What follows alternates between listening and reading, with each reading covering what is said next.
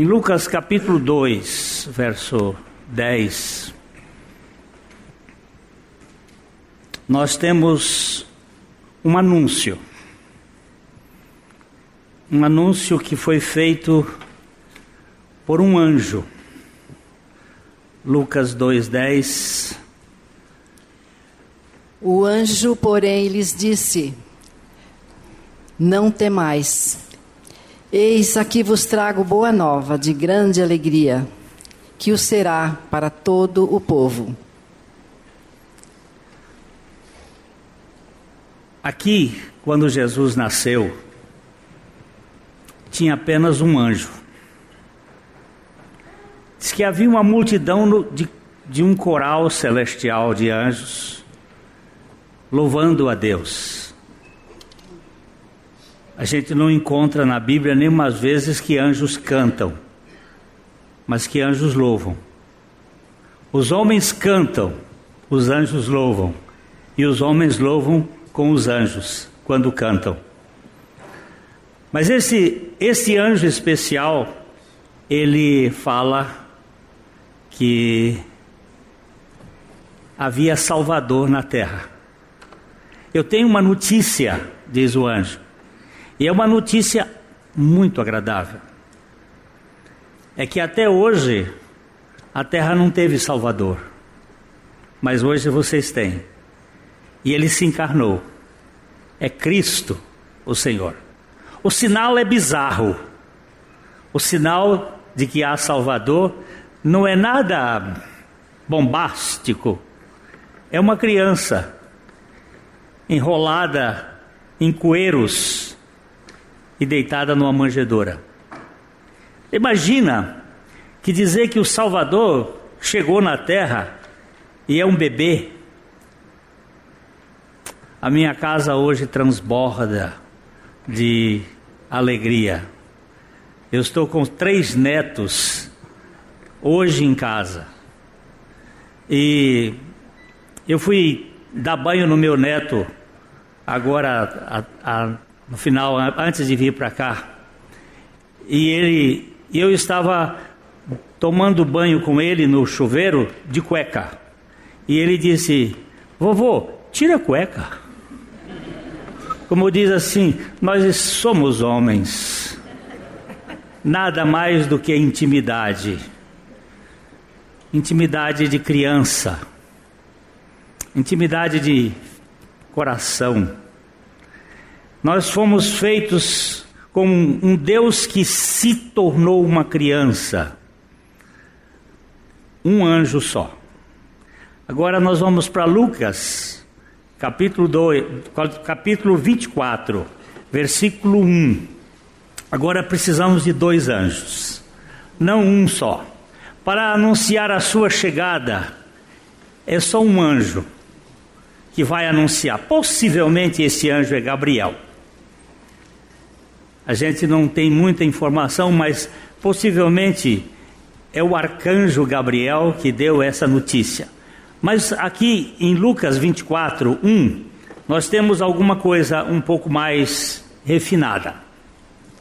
Mas no primeiro dia da semana, alta madrugada, foram elas ao túmulo, levando os aromas que haviam preparado. Elas quem? Quem elas? As mulheres que andaram com Jesus. Jesus teve ah, 14 discípulos mais próximos. Doze foram chamados por ele. Dois estiveram com ele o tempo todo. José e Matias. Depois um deles substituiu o lugar de, de Judas. Judas era um discípulo de Jesus que era o responsável pela bolsa, era aquele que cuidava da tesouraria. Era um discípulo muito próximo a Jesus. Segundo o doutor a, a Cury, aquele doutor Augusto Cury, Judas era o mais lúcido dos discípulos, o mais saudável, o mais honesto, o mais transparente. Os outros, como todos os discípulos de Jesus, não era flor que se cheira. Se o melhor o traiu, imagina. Jesus ficou sem ninguém na hora da cruz. O único que ficou ainda um pouco mais próximo foi João. Talvez porque tivesse tido uma responsabilidade numa daquelas palavras de Jesus, ele disse para, para João: Aí está a tua mãe, mãe, aí está o teu filho.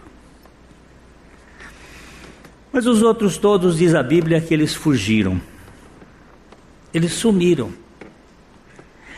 Ficaram com Maria algumas mulheres, e essas mulheres, entre as três horas e as seis horas da tarde, elas prepararam aromas, ungüentos, para preparar Jesus, porque ele não, não teve o tempo suficiente para fazer a, o embalsamamento. Porque ele morreu às três horas da tarde e antes do pôr do sol ele teria que ser enterrado, porque era sábado. Agora, essas mulheres, no primeiro dia da semana, madrugada dentro, não foi na periferia da madrugada.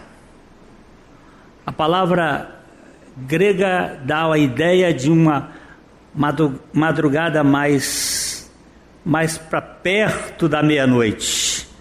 Elas se levantam e levam os ungüentos para preparar o corpo de Jesus, os aromas que iriam embalsamá-lo porque ninguém tinha noção, de fato, que ele iria ressuscitar. Ainda que ele tivesse dito por três vezes que ele iria morrer e ele iria ressuscitar. Mas normalmente nós não cremos. O grande problema do homem sempre foi a incredulidade. Nenhum dos seus discípulos achou que isso ia acontecer. Seguindo. E encontraram a pedra removida do sepulcro. Mas ao entrarem, não acharam o corpo do Senhor Jesus. O que, que é isso? Onde é que está o corpo? A pedra foi removida, mas essa pedra ela foi lacrada e selada. Os judeus haviam dito: esse embusteiro disse que iria ressuscitar. Eles tinham uma noção. Esse embusteiro disse que ele ia ressuscitar o terceiro dia. Então vamos cuidar.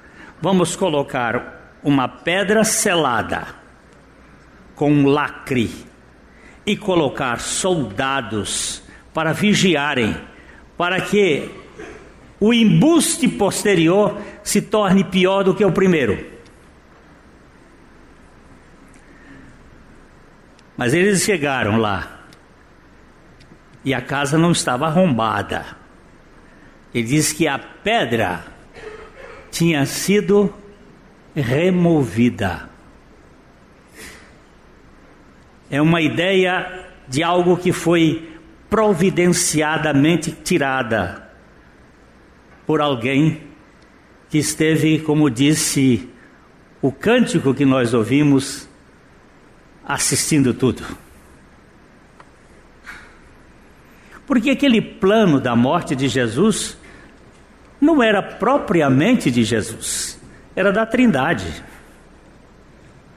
Ele não morreu porque ele quisesse morrer, mas foi a Trindade quem havia tomado essa decisão.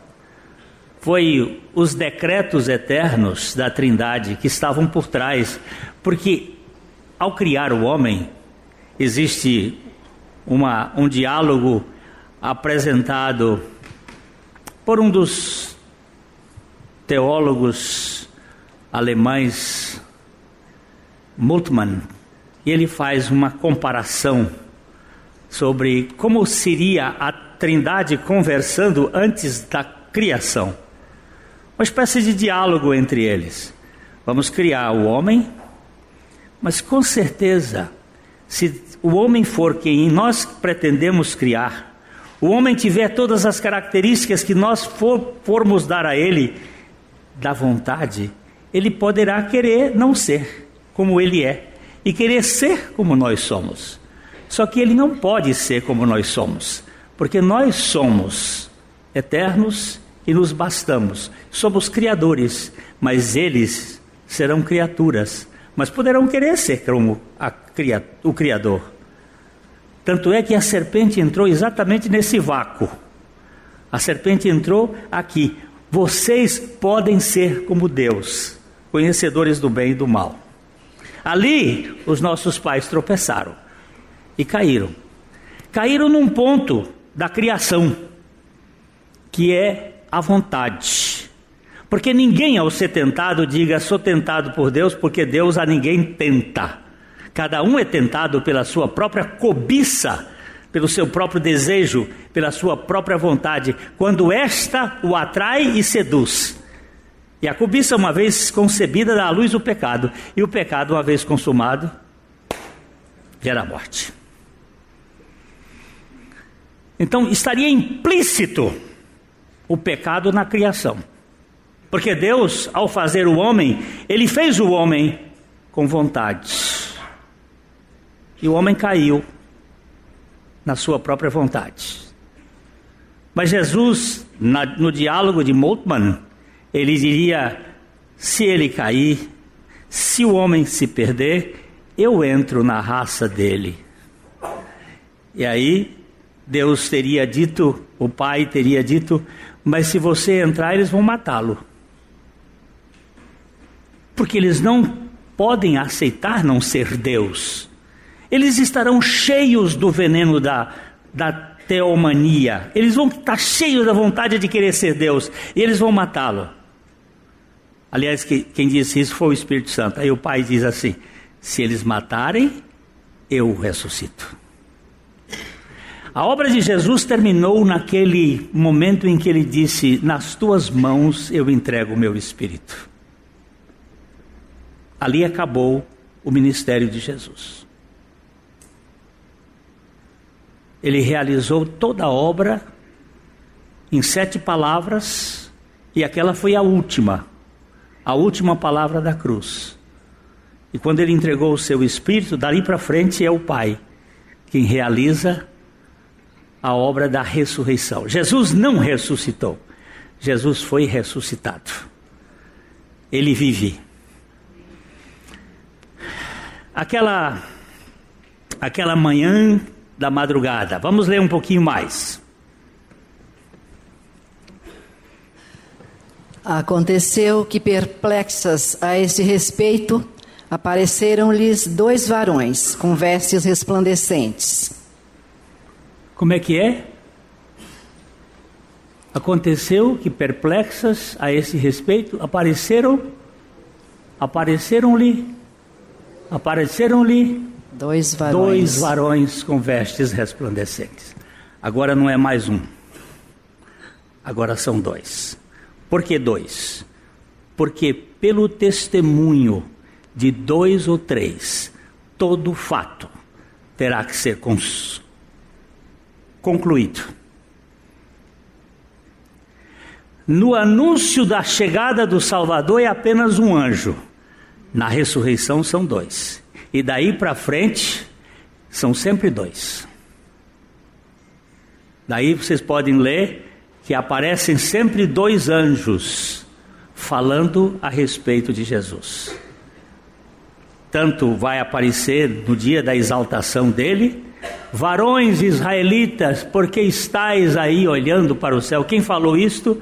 Dois anjos que testemunharam da ressurreição de Jesus. E depois, as duas testemunhas que vão aparecer no Apocalipse também são duas, porque nós precisamos do testemunho de mais do que um ou dois. Por favor, ainda um pouquinho mais. Estando elas possuídas, Estando elas possuídas de temor, baixando os olhos para o chão, eles lhes falaram: Por que buscais entre os mortos ao que vive? Ele não está aqui, mas ressuscitou. por, por favor, ressuscite o texto. Ele não está aqui, mas ressuscitou. Esta é a frase das frases. Elas abaixando os olhos e possuídas de temor, baixando os olhos para o chão, eles lhes falaram: Por que buscais dentre os mortos ao que vive? Ele não está aqui, mas ressuscitou. Lembrai-vos de como vos preveniu, estando ainda na Galileia. Continua, Ruth. Quando disse: Importa que o filho do homem seja entregue nas mãos de pecadores e seja crucificado, e ressuscite no terceiro dia. Então se lembraram das suas palavras. Então, se lembraram das suas palavras.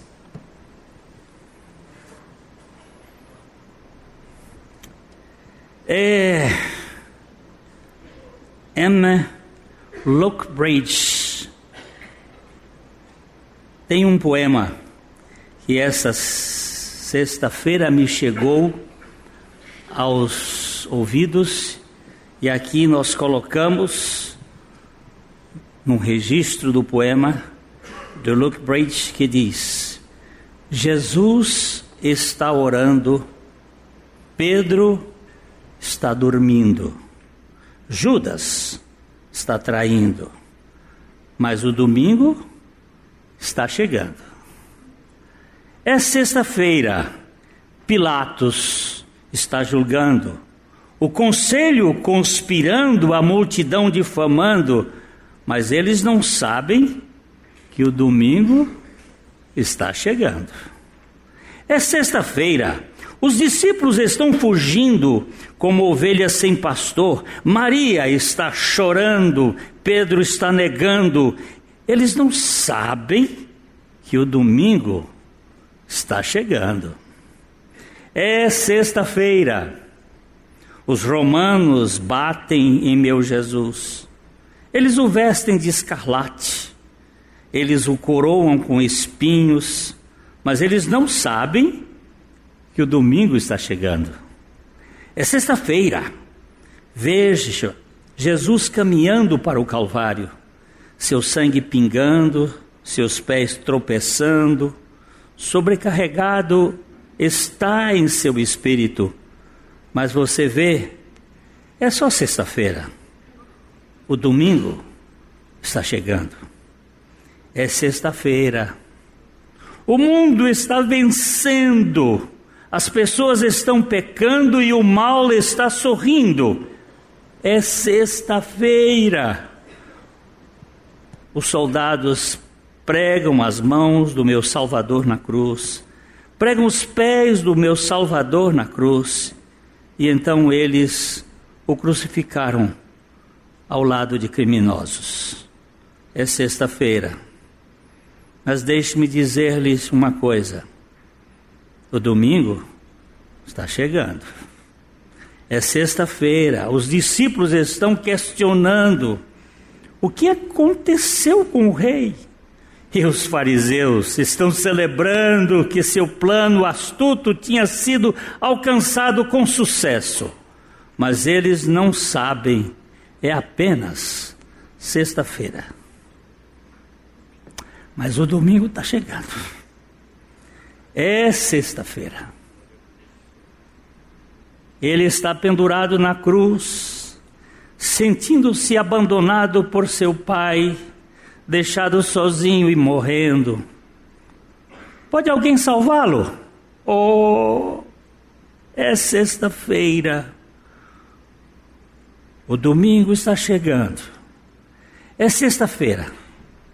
A terra treme, o céu escurece, o meu rei entrega o seu espírito é sexta-feira, a esperança está perdida, a morte ganhou, o pecado conquistou. E Satanás apenas ri. Ri. Mas é sexta-feira. Jesus é enterrado, os soldados montam guarda e a pedra é rolada no sepulcro. Mas é sexta-feira. É só isto. É sexta-feira. O domingo está chegando. E o domingo chegou. E ele ressuscitou e não está mais aqui. Nós não temos um Salvador defunto. Nós temos um Salvador que vive e reina para sempre. Nós temos um Salvador que assumiu o meu pecado, morreu a minha morte mas ressuscitou sem nenhum pecado. Onde ele os pôs no fundo do mar e colocou na praia, é proibido pescar aqui. Ele colocou ali o fim da nossa história. Por que buscais dentre os mortos aquele que vive? Lutero estava profundamente abatido. A perseguição do cardeal Eck tinha chegado ao ponto crucial na sua vida. Toda a Alemanha e Áustria tremia, trepidante. O Papa, com a sua coroa de poder, mandava perseguir Lutero fortemente. Desanimado, Lutero disse: não tem mais jeito. Para onde eu corro, as portas estão fechadas, estou trancado dentro deste castelo, sem nenhuma esperança. Entra Catarina, a sua esposa. E que você está tão abatido, Lutero? Não tem mais jeito. O que, que você está dizendo que não tem mais jeito? Eu estou muito desanimado.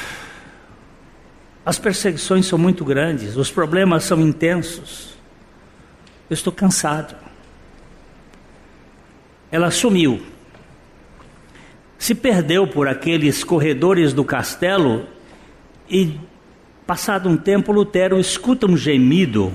Ai, ai, ai, ai.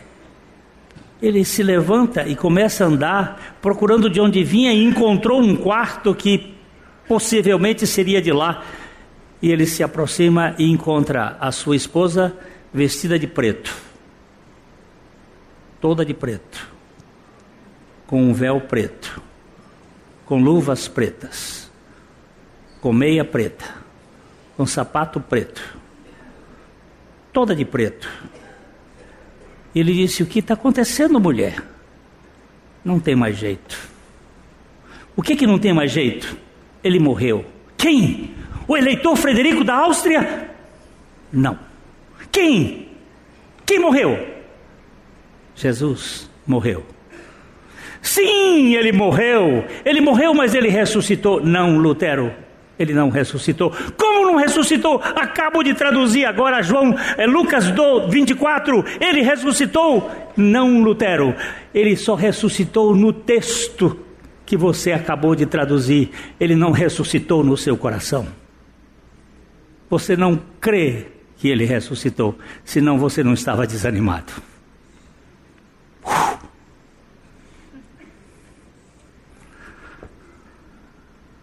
A gente às vezes sabe, o texto diz que ele ressuscitou, mas nós estamos procurando Jesus dentre os mortos. Esse problema não tem mais solução, acabou. É câncer.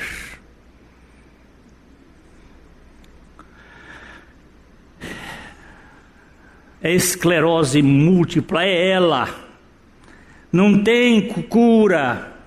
Eu estou falando de algumas coisas, mas pode ser, podem ser econômicas, podem ser morais, pode ser o que for. Nós chegamos naquele, naquele beco sem saída, aquela estrada do filho pródigo, naquele chiqueiro e dizemos: não tem jeito. Mas quem foi que disse?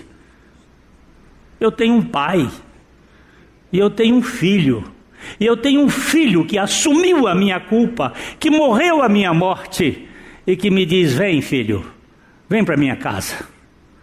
Eu não estou falando de religião, queridos. Eu não aguentei esse cântico ainda há pouco.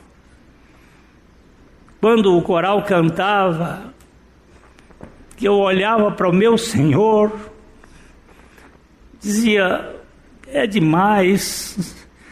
No meio dessa massa de gente, o Senhor colocar o seu a sua lupa e olhar para este crápula, esse indigno, e dizer: Tu és meu, vem a mim. Eu não tenho opção. Eu não posso resistir tamanho amor. Eu não posso negar aquilo que ele fez. Estou aqui, Senhor. Eu sou o teu Mefibosete o aleijado, o de pé podre, fedido, sentado na tua mesa para comer do teu banquete. Pão e vinho é o teu corpo, e eu quero. Não me, não me permitas me perder na religiosidade. Me deixa viver na tua intimidade, viver contigo.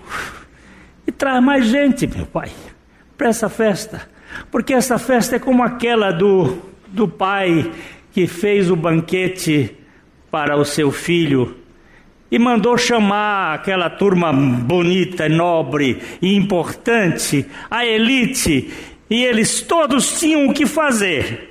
Um tinha os seus negócios para fazer, o outro tinha suas próprias famílias para cuidar. Eles estavam todos envolvidos com tanta coisa, cada um dava a sua resposta. Estamos muito ocupados.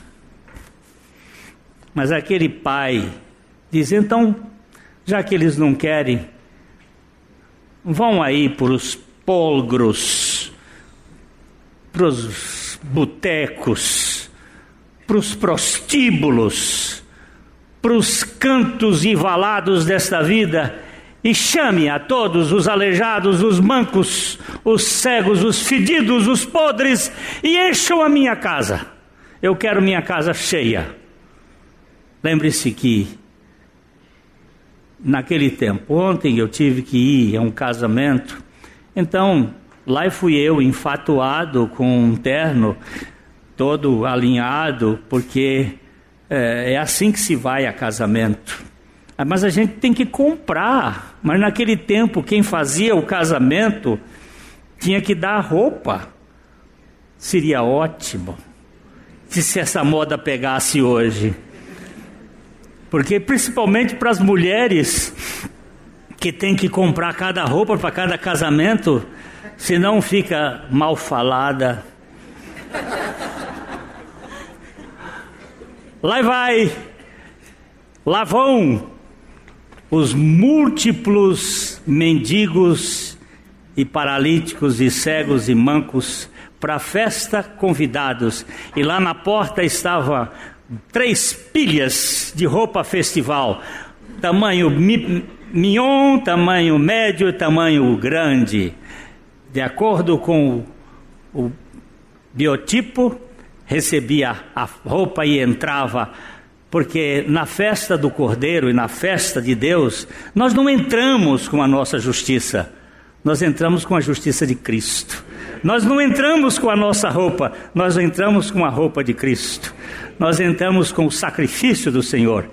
E entravam lá aquelas pessoas todas estava cheia, a festa estava fervilhando e não tinha música alta para expulsar a gente, porque hoje em dia, nos festas de casamento, ninguém consegue conversar, porque aquele som estrepitoso daquelas daqueles cara que faz assim, como é que chama, hein? DJ, aqueles ah, que perderam a noção, bum, bum, bum, bum, quando faz assim, dum, dum, dum, eu digo para os meus vizinhos, até a noite, até mais, que a noite seja feliz e vou-me embora, porque não dá para se assistir, porque festa de casamento é para se conversar. É para se confraternizar e a gente não consegue da mesma mesa tudo gritado, ninguém pode. E eles, isso aqui vai ser pau para muita gente. Eu vou receber cacete por causa disso. Mas não importa. Essa é uma cultura do assodamento da mente para manter as pessoas alucinadas. Estava lá todo mundo conversando naquele momento feliz, compartilhando. Eram os aleijados que tinham sido convidados para a boda do filho do rei. Que festa! Eu não merecia, mas estou aqui. Ele me convidou e me deu esta roupa festival. Que coisa mais linda! E eles dançando, cantando, conversando. De repente o rei passa e olha entre todos um com roupa especialmente sua. Como é que você entrou aqui, cara?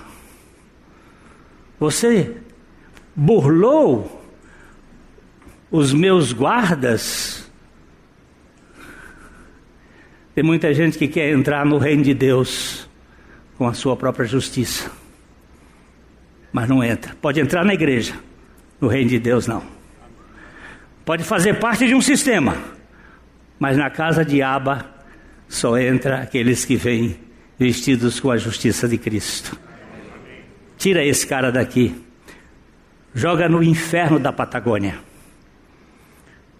O inferno da Patagônia é diferente do inferno do Piauí. O inferno do Piauí é quente. O inferno da Patagônia é gelado. Qual é a diferença? Olha, gente, o Piauí é muito quente. Até contam que um cara morreu e foi para o inferno. E quando chegou lá, ele pediu um cobertor. Perguntaram o capeta ficou muito, muito perturbado e disse: Você está precisando de cobertor por quê? Porque estou sentindo frio. De onde você vem? De Teresina.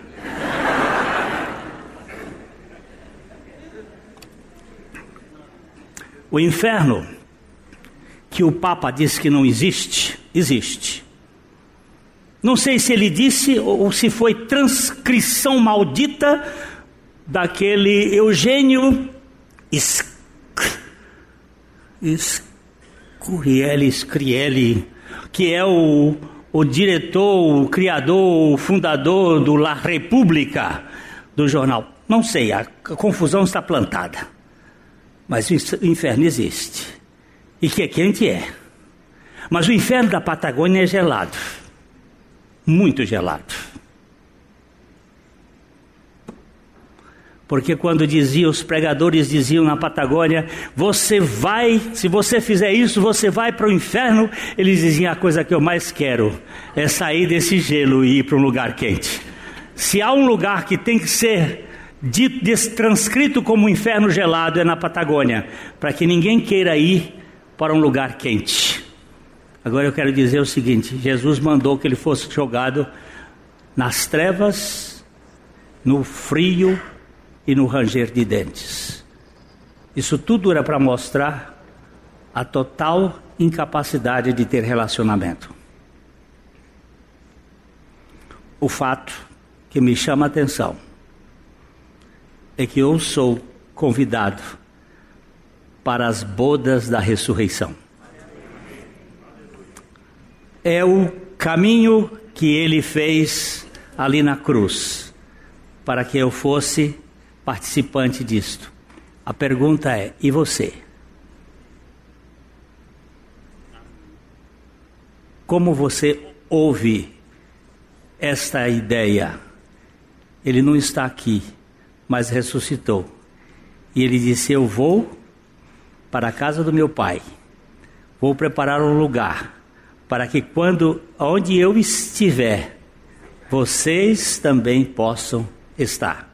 Você faz parte desse grupo? Puxa vida, foram poucos améns. Parece que ainda não se ouviu. Tem gente com dúvida. A fé é um dom de Deus que precisa ser exercitado.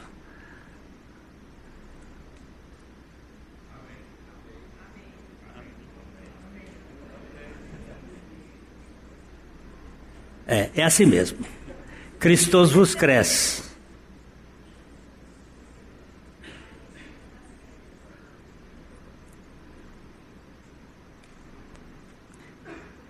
Cristos vos cresce. Cristos vos cresce. Fala, Olga.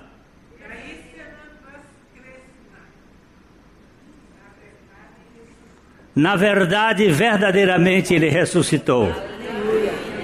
Agora, Cristo ressuscitou. Verdadeiramente ressuscitou. E ele vive em mim.